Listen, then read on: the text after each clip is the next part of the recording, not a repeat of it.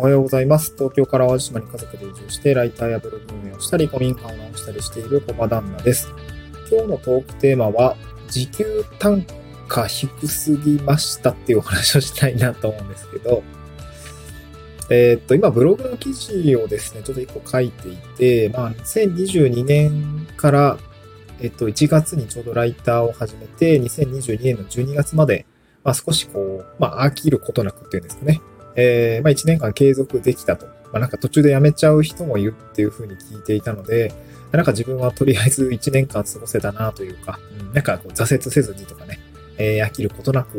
まあ、嫌なことも途中あったけども、なんて言うんでしょう。あのー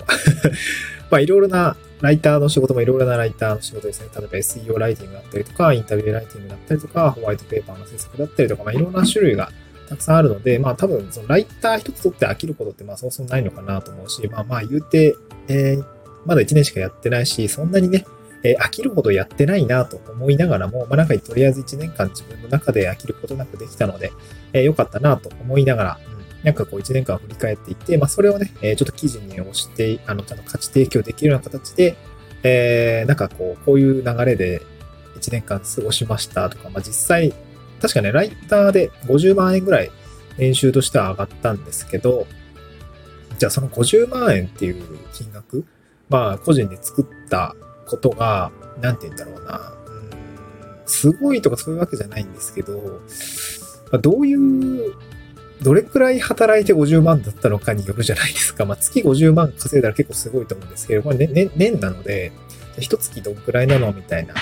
あなんか最初はね、本当に3094円ぐらいのあの、1本書いて3.94円ぐらいでした、正直ね。で、その1月は確かその1本でおしまいだったかな。で、2月なくて、えー3月に、まあなんかいろいろこう、2月にこう種まいて営業したりとかしたものが受注取れて、3月は、えー、あ、いくらだったろうね。な確か3万円ぐらいだったのかな。うん。なんかそこからちょこちょここう伸ばしつつ、えー月5万円とかね、そういうレベルでお仕事が取れるようになってきたっていうところが、まあ、一ゆるゆるゆるゆるこう始めた感じだったんですよね。うん、で、1年経って、えー月5万円ぐらい、まあ、えーっと、12月は8万円ぐらいだったんですよ、ライターだけで。うんなんかそういう そういうゆるさっていうんですかね。まあ、副業ライターっていうところもあるんですけど、まあ、なんかゆるゆると、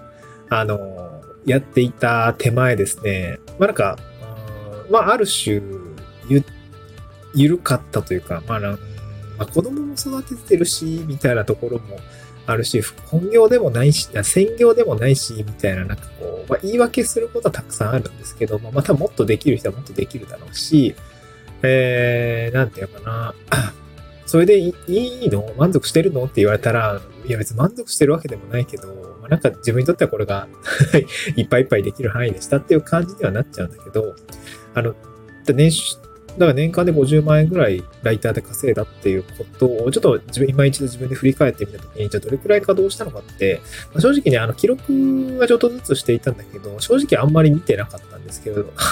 今よく見たらね、結構時給単価ひどいことになっていました。特にライティングのお仕事は、時給単価めちゃくちゃ低かったですね。あの、大体その、あの、ライティングのお仕事始めたら、あの、自分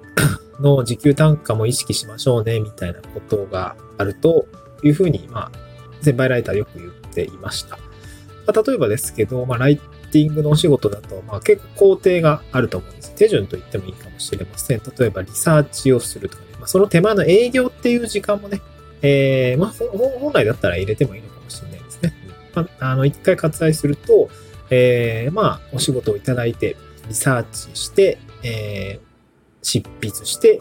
なんかこう、追考ですよ。見直して、で、納品するみたいな。まあ、大きくはこんな流れだと思うんですけど、じゃあ、リサーチに何時間かかって、執筆に何時間かかって、で、遂行するのに何時間かかります、みたいな感じで、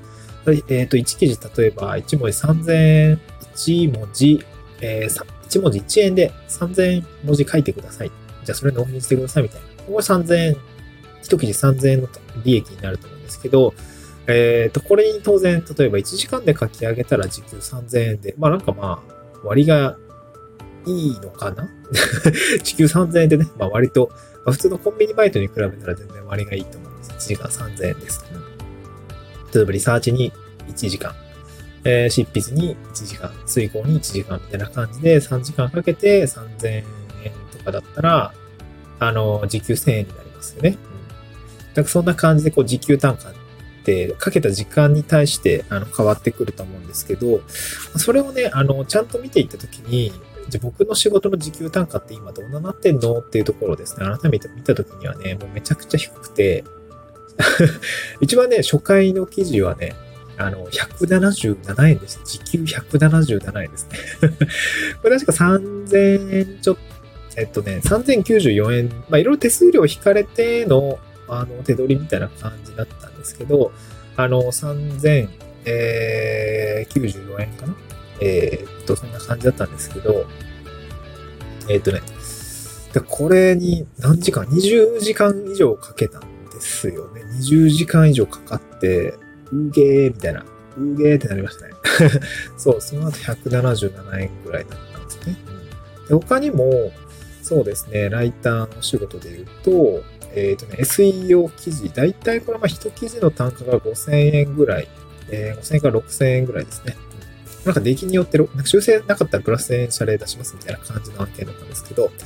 えっと、記事単価6000円で、まあ、文字数的には、まあ、記事単価なんで、まあ、大体まあ4000から5000字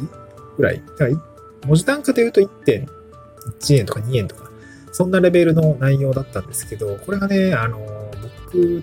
最初やってたんですけど、まあ、めちゃくちゃ勉強にはなったんですけど、いやめちゃくちゃ興味のない分野っていうか、あの、ちょっとしんどいな、みたいな。ゼロから、ゼロベースで、あの、リサーチをするような執筆だったんですよね。だからもうリサーチにめっちゃ時間かかったし、書くのもね、まあ、言うて結局なんか、若干書きながらリサーチになっちゃうことも結構ただただあって、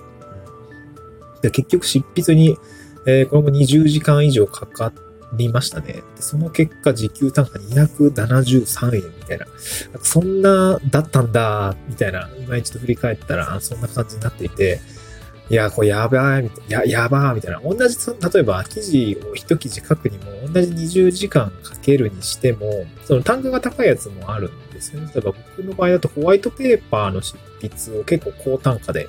え、IT 特化で作らせ、あの、作る仕事もあるんですけど、それだと、なんていうのかな。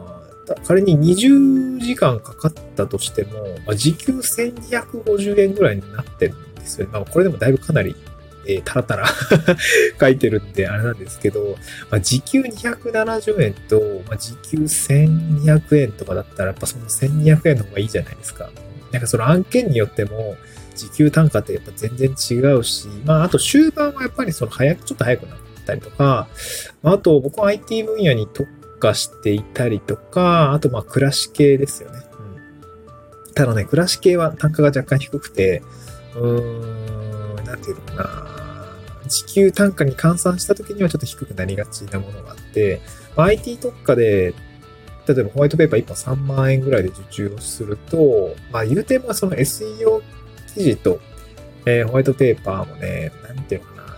結局リサーチしたりとか、文字に起こしたりとか、まあちょっとホワイトペーパーの場合は配置と分量を考えたりもするので、若干 SEO 記事よりは工程は増えるとはいえ、まあでも書く文字数はね、結構 SEO 記事に比べたらやっぱちょっと少なくて、あの、まあ一応、一長一短とかね、特徴的なものがあるんですけど、時給単価で言ったら、やっぱりその1300円とか、あの、もともと知ってる領域であれば、なんていうのかな、単価もっと上がりますし、そうそう、なんか時給単価が上がってくるんですよね。なんかそういうことがあるので、なんていうのかな、やっぱりその、かなり時給単価としては、あの、ブレがあるというか、案件によってブレがあるので、この辺はやっぱ難しいなと思いましたね。やっぱライターもその特化ライターとか、えー、まあ幅広い分野を書くようなライターさんもたくさんいるし、まああとはインタビューライティングだったりとか、えー、シナリオライターだったりとか、まあ、レポートライターみたいな、そんな感じのいろいろな種類があるんですけど、まあ、結構ね、その単価とか労力の関わり具合っていうのはやっぱ見ていかないと、時給単価もめちゃくちゃ下がって、結局稼げてはいるんだけど、時間めっちゃ使ってるよね、みたいな感じになっていたのを、非常に、改めてちょっと、あの、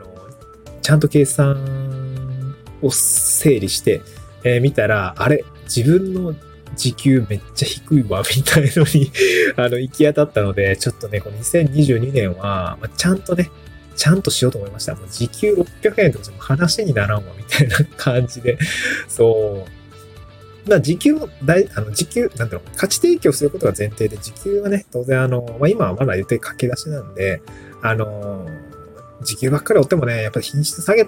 下がったらもうしょうがないですから、で、営業してる時間ってお金にならないので、あの、継続案件を引き続きいただけるっていうことの方がやっぱり重要だと思うんですけど、とはいえね、えー、自分のもっとこう、時間意識というか、あの、時給意識みたいなところは、ちゃんと持っておかないと消耗していくなと思いましたね。なんかそこの辺は結構、痛い目見てるなって思いましたね。個人的にはライターのお仕事ですね。まあ、そんな感じのものもありました。でですね、これなんかライターだけじゃなくて、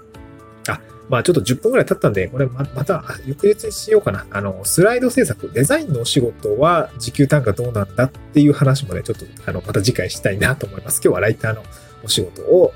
まあ、時給単価してみるとっていうような形でお話をさせていただきました。また次回の収録でお会いしましょう。バイバイ。